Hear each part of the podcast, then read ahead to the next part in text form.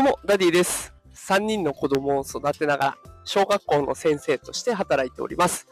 このテクラジでは、AI や NFT といった最新テクノロジーを使った子育てや副業のテクニックを紹介しております。平日朝の時間帯はですね、元気が出るライブというテーマで、ちょっと憂鬱な朝の背中をそっと後押しできるような、そんなライブ配信を行っております。えーただ、ちょっと今日はですね、朝入ってきたニュースで、えー元気が出るライブというか、ちょっとあの、最近のね、学校事情についてお話ししたいなと思います。えっ、と、朝のニュースで出てきた内容で、あの、過去最多の不登校の子たちがいるというニュースが出てきました。小学校、中学校合わせてね、えー、大体29万人。29万人の子たちが今不登校というふうに呼ばれている、そんな状態ですね。うーんあの正直言うと、私自身も不登校だったんですね、小学生の頃。ほとんど学校に行かない。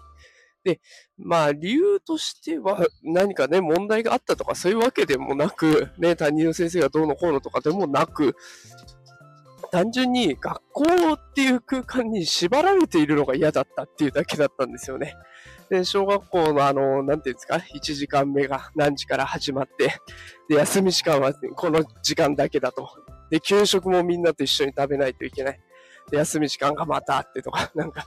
なんで生活を縛られないといけないんだっていうことをずっと思っていて、で、そういう窮屈なところには行きたくないなっていうので、で、本当に行かなかったという、ね、そんな状態です。まあ、今思うとね、あの、自分の親に対しては申し訳なかったなと。でどれだけ気を病んだことかと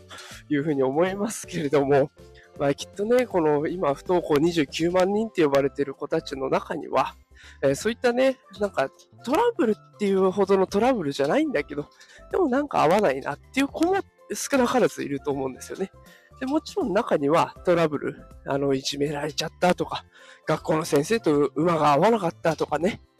いろんなことあると思うんですけれども、まあ、きっと少なからずそういう子たちはいて、で、そうなってくるとですよ、学校の先生の問題もあるし、学校っていう組織自体のね、あり方っていうところも、もう一回見直さないといけないんじゃないかなと思うんです。あの、もうね、かれこれ何十年と同じスタイルでやってきた学校、きっとこれを聞いてる方、子育て世代の方多いと思いますけど、どうでしょうかね。あの、授業参観、学校公開なんていう日に学校行った時に、あ、懐かしいわね、なんて、そんな感想を抱いたことありませんか？そうなんですよ。懐かしいんですよ。ってことは変わってないんですよ。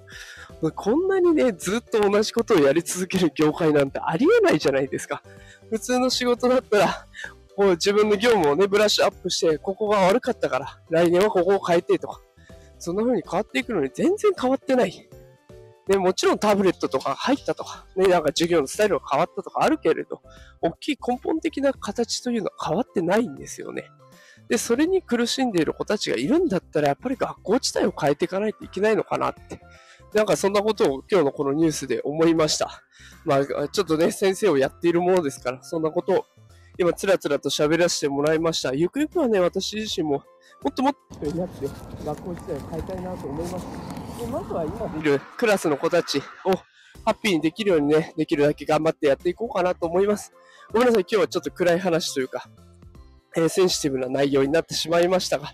えーこんなことが今、学校現場では起こっているということをお伝えしたくて放送しました。ごめんなさい、外での収録、音がうるさいですね。ごめんなさい。えーそれでは今日も一日頑張ってやっていきましょう。最後まで聞いてくださってありがとうございました。えーさあ、それでは、いや、今日木曜日ですね。頑張りましょう。では、いってらっしゃい。